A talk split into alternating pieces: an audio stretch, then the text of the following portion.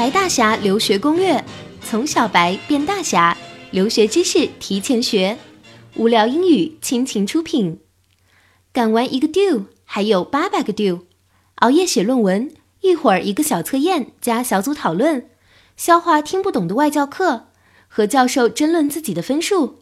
赶 do，准备作业演讲，期中期末考试无缝衔接。留学期间最让人狂躁的一种经历，一定是赶 do，d u e。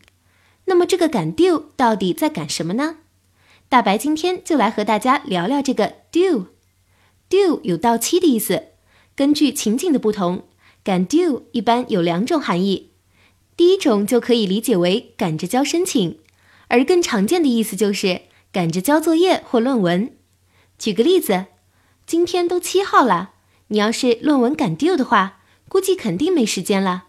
这里的赶 due 基本上就是各科作业的 deadline，也就是最后期限或截止日期，缩写为 DDL。